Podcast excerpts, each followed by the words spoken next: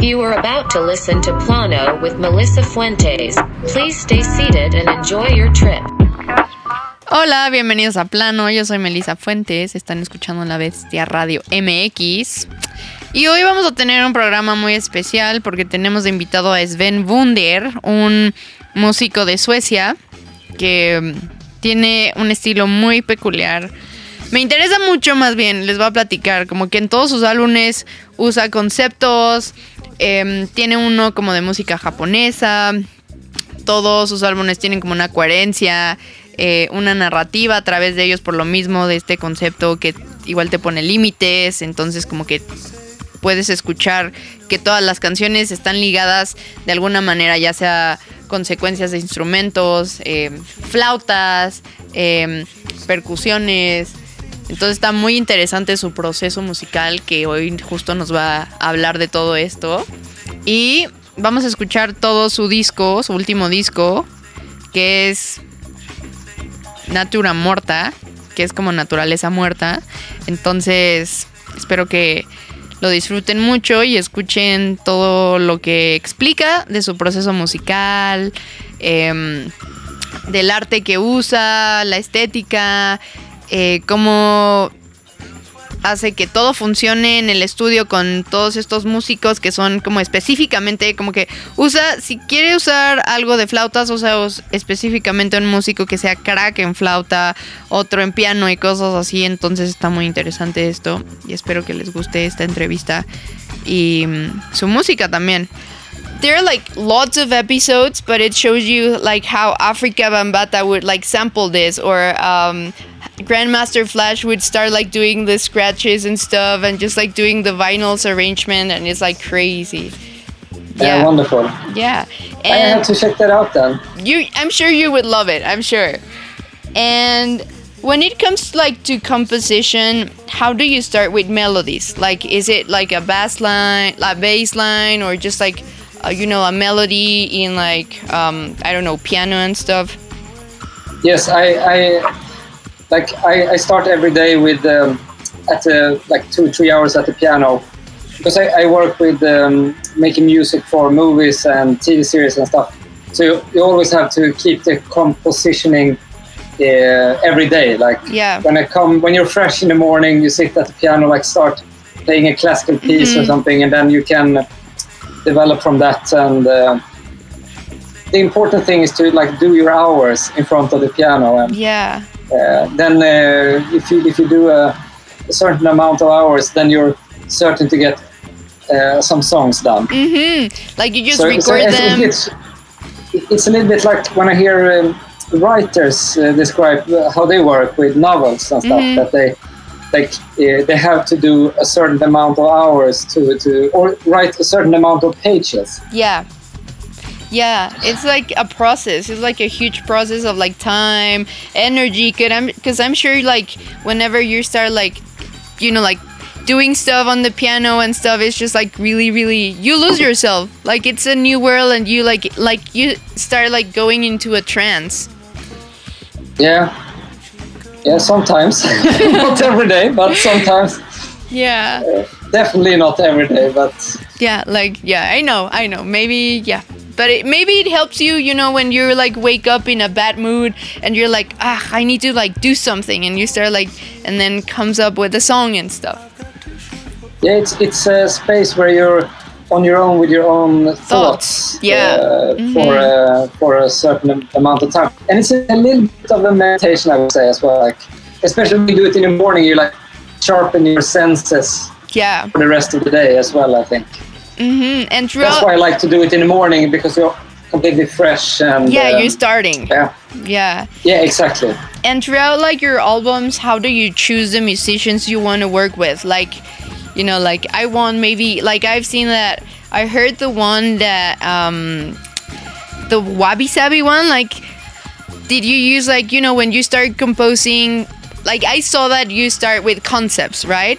And you choose a concept and it's like, okay, and when it comes down to concepts how do you choose to like how do you choose the musicians like you know do you like call a guy from japan and you know like Yeah, uh, yeah, but it's actually the same guys who plays on all of the records. So it's the same group uh, Mhm. of like studio musicians who play on all of the records. Um, for example, on the first record, there's a guy playing a lot of guitar, and uh, he's playing the Hussein harp on the, the Wabi Sabi record. So it's, uh, it's it has been like the same uh, people working with everything. hmm Uh, but uh, yeah, the concept is different. Yeah, and I'm sure. it's built.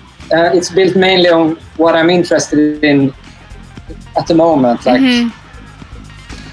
Turkish rock, for example, Yeah. or uh, Japanese jazz, or it's yeah.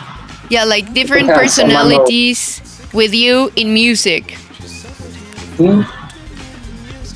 Yeah, yeah. That's really interesting. And I'm sure like having like the same musicians throughout like the whole like all of your albums like create this energy and uh, like I don't know like maybe he knows now how you play this and he can like go through a sequence like this and you know it creates like something like more magical in a way.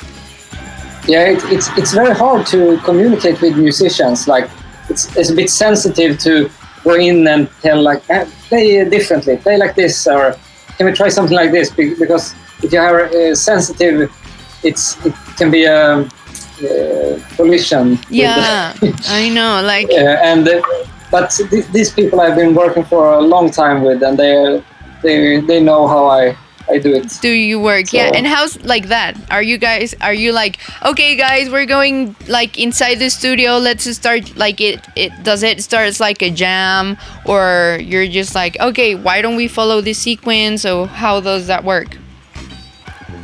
Uh, I I prepare like 15 between 15 and 20 songs Mhm. for every recording session, and then we record for three or four days, uh, recording like the foundation of the, the and the structure of the songs. Mhm. Uh, usually with a, a smaller amount of, of people, and then uh, like for this for the string ensemble, for example, on this the last record, it's. Uh, then I record that afterwards because it's not able to do that Mhm. technically. It's, Yeah. it's very expensive to have a string orchestra in the studio for four days. It's Mhm. I ruin myself. But um, otherwise, it, it works a bit like uh, uh, like when you're directing a movie or something. Mm-hmm. I instruct the songs and, and uh, like give them a score to uh, this is how we're going to play, and then and then we change a lot, and they can come with their own ideas and, and stuff yeah like that. yeah that's really cool like letting them also like put their like trigger and like their energy and what they know into like the album and it becomes like and also they they, they, they know their instruments better than me so, Mm-hmm. Yeah. so they can come with their inputs of course Yeah, and- like no, no, no, Sven. This goes like this way, and you're like, okay, fine. yeah exactly Yeah, there is a lot of that but it, it's fine because that creates like something new, you know. Like you have like your input, and then all of them just like giving you like feedback and between them and everything. it's such, such a lovely process to be in the studio after especially when you have been working on a, a stack of songs for a long period and then be then go into the studio with great musicians and they, they play the music you've written for you and you Yeah. can decide everything and uh, Mhm. it's, uh, that's the the sunshine period Yeah, I bet it's hard, but at the end, it, you end up like with a beautiful like record. Yeah, yeah, exactly. But, uh, uh, or uh, hopefully, or like, yeah. And uh, that's why I, I try to record like maybe 20 songs because I know often like eight or nine of them will Gonna be uh, like not turn out Yeah. uh, the, the Mhm. way I want. So And like I read that Sven Wunder is like a character you made. Like you don't like to be the project as a band. it, it's it's an alias. Yeah. Exactly. hmm So it's it's an artist name, you can say as well. It's like you're the zeitgeist. Uh, sorry, I'm. You're like a zeitgeist. Yeah, exactly. And for in for example, in your newest album Natura Morta, like what's the concept in that? That means like that nature, right? Yeah, exactly. That's um, when you in in art when you, for example, it's a common um, subject when artists paint uh, like a basket of fruit or uh, what's in the on the table in front of you. hmm it's also called like Stilleben in, um, in German. It's yeah, still life. Mm-hmm. Ah, like you know, you just freeze an image and you just like stay like that. Yeah. Yeah, exactly. And what was the process behind like this album? Was like it's the same? Like what's what would you say? It like it's new in this one than the others. I would say this this is a more um, uh, I would say like less concept uh, Mhm. record. It's it's more about uh, melody and uh, like this the songs have a uh, like a strong rhythm and um, uh, groove underneath, but it's more of a like a lush uh, top register on, on top of everything with a, lush melodies and and a bit more cinematic, I would say. Mhm, It's yeah. more like I was actually leaning more to like old uh, like soundtrack music. I would say. Mhm. I was like listening to it and I was like I would like imagine landscapes like you know you can create like visual images throughout all like all the songs and they're like they're like ones like that are like really nostalgic and ones that remind me when I'm in love and some of them like when you just like want to dance and have a good time but it's like a really like coherent album like you can hear like you know like there's a coherence and a narrative between all of them Mission accomplished. yeah, that's right. that's right. And um, this in this type of like instrumental albums, I think that they come from a really like honest place, like you were saying. Like you know, like it's you creating music you like. You're not expecting other people to like it, right? Because you're just like there, composi- like doing music, and that like that's it. Yeah, exactly. That's that's the way uh, uh, it works. It's the, thing I'm interested in, and this is, this is a space for myself. and you know that that's really beautiful because i think that when people well artists in general when they create from an like an honest place and from an like personal place you can connect with everyone you know because like people can feel that kind of things. Like you know like it's not the same process as you know a producer just like being there and just like you know like samples and things you can like you know already made. You know like this type of music really like there's a background where where you can use like where you can like feel the personal work of the musicians who are like making it.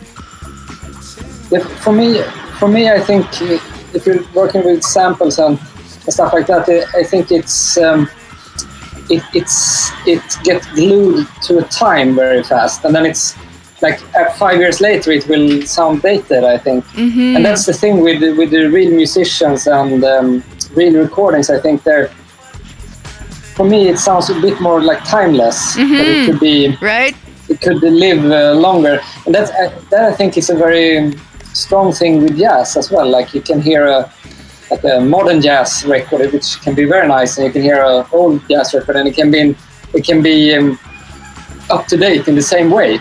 yeah that's So, right Yeah, because it's really easy for like producers to like use samples and just play with that, and you're like, oh my god, I heard that in like in the disco, like in a disco like album and stuff. But it, you know, like all Yeah. that historical background, it's not like what you're feeling, you know, like nowadays, like the heaviness of like the time that was like they were actually doing it.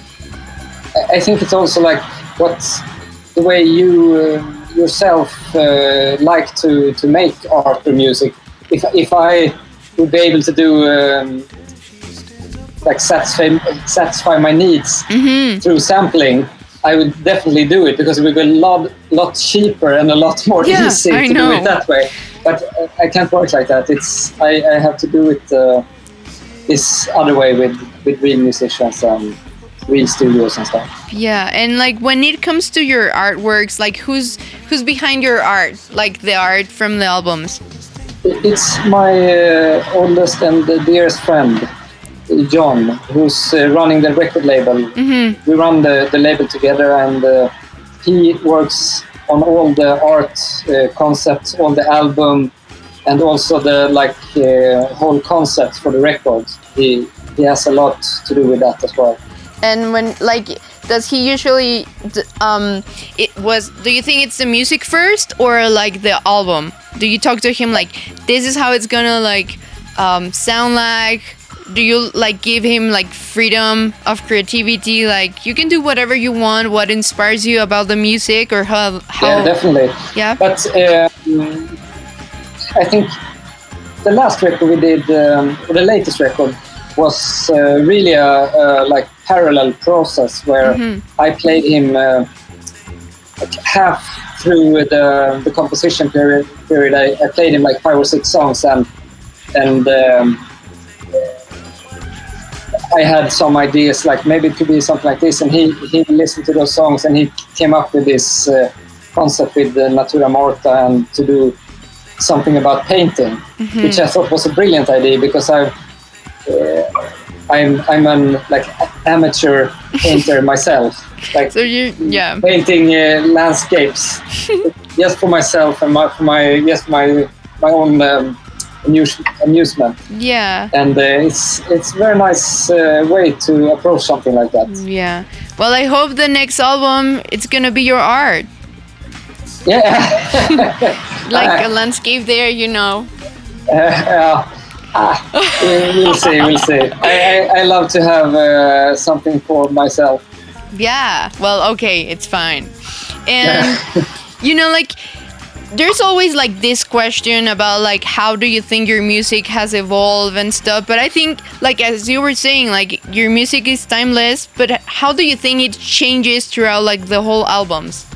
Maybe you know, like using genres like funk, like you use in the past, like like kind of like Turkish music, and then in this Yeah. one is more like you know strings, flutes, piano, guitars, and stuff. Like, how do you think you as a person evolve into your different like albums?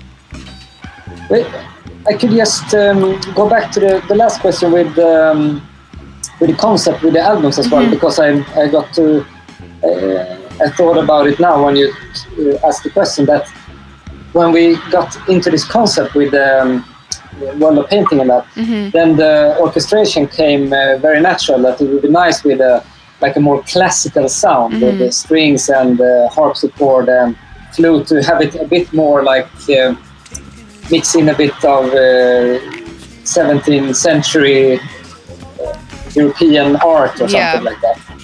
So, uh, but sorry, now, now I lost your question there. Yeah, it's all about yeah, like you said, like it changes because concepts change changes too. But it like I think that's a really interesting thing because having a concept like I'm an architect, but I love music.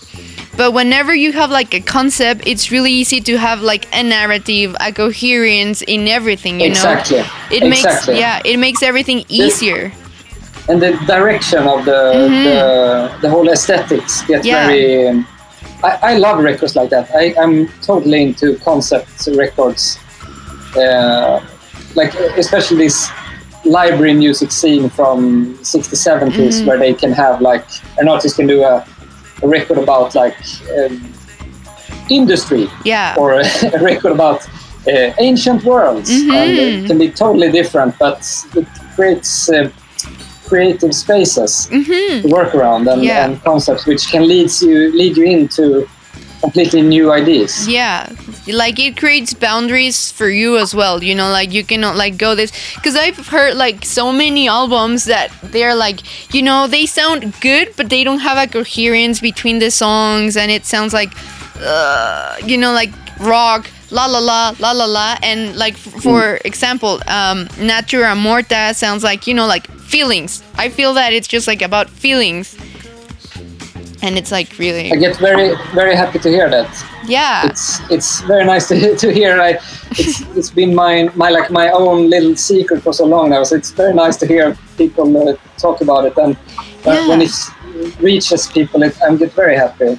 It's and i think like nowadays you like people lose this sense of you know like listening to music listening to whole albums because you get into like spotify and it's like just Yeah, like yeah, shuffle and you don't it's horrible. yeah and like I'm, people I'm, I'm not uh, a fan of that, yeah. But uh, it's really hard. of course, like uh, it, it, I think it's a shame because I, I'm really I like the the whole concept and the the album format. I, I really like that. Mm-hmm. You tell a, a complete story. Right?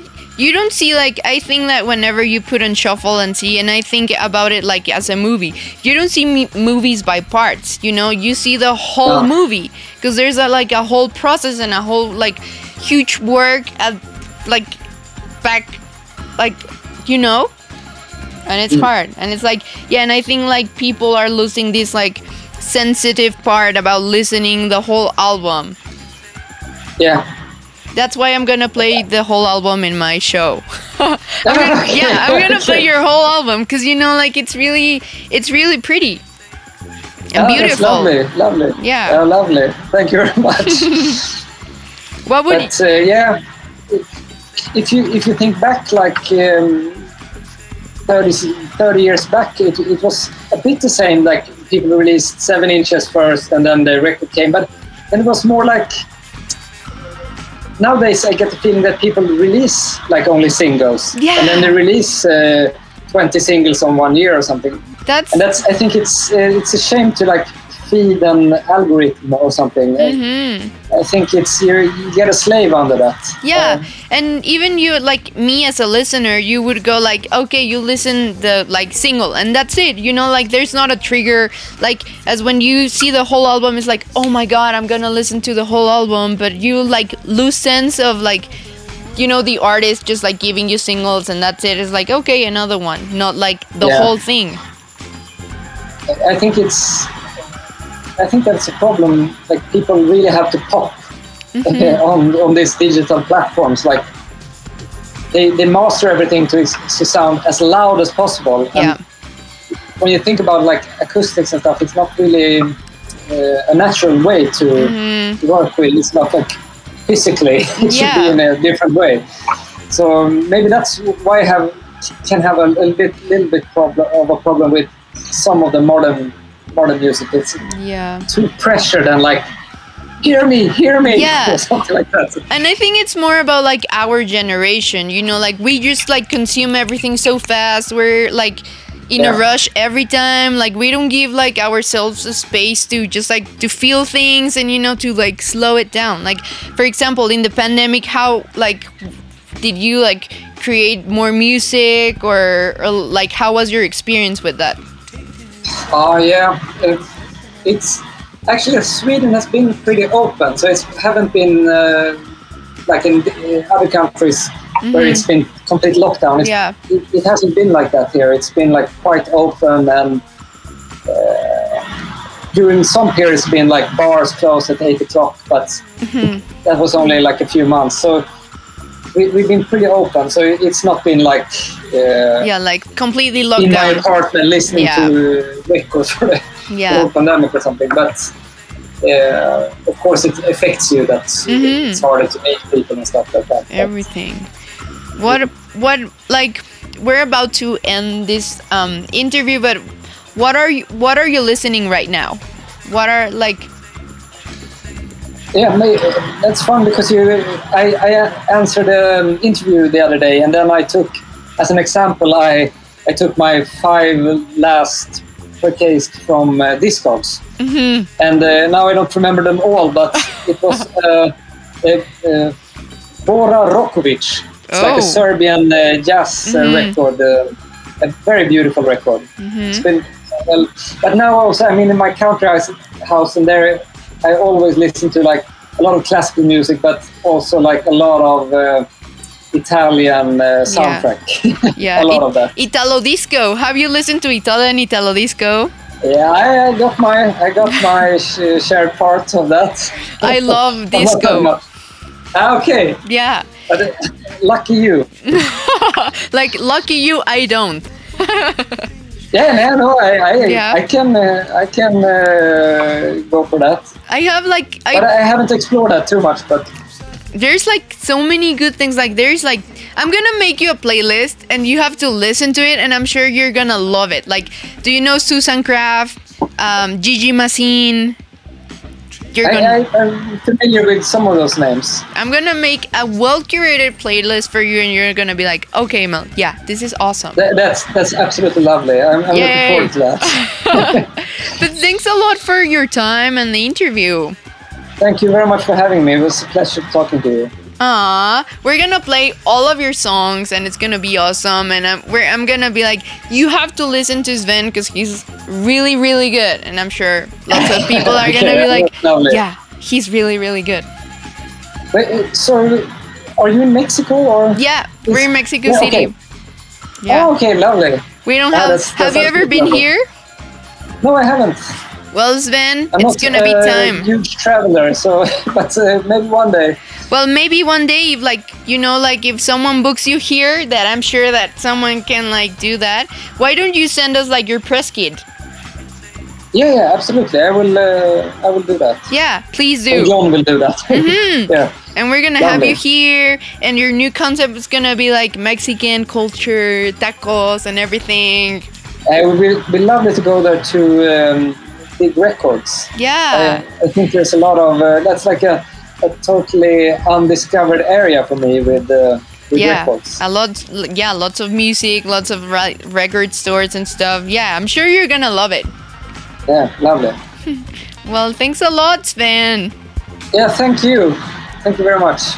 Bye. Take, bye bye. Take care. Bye.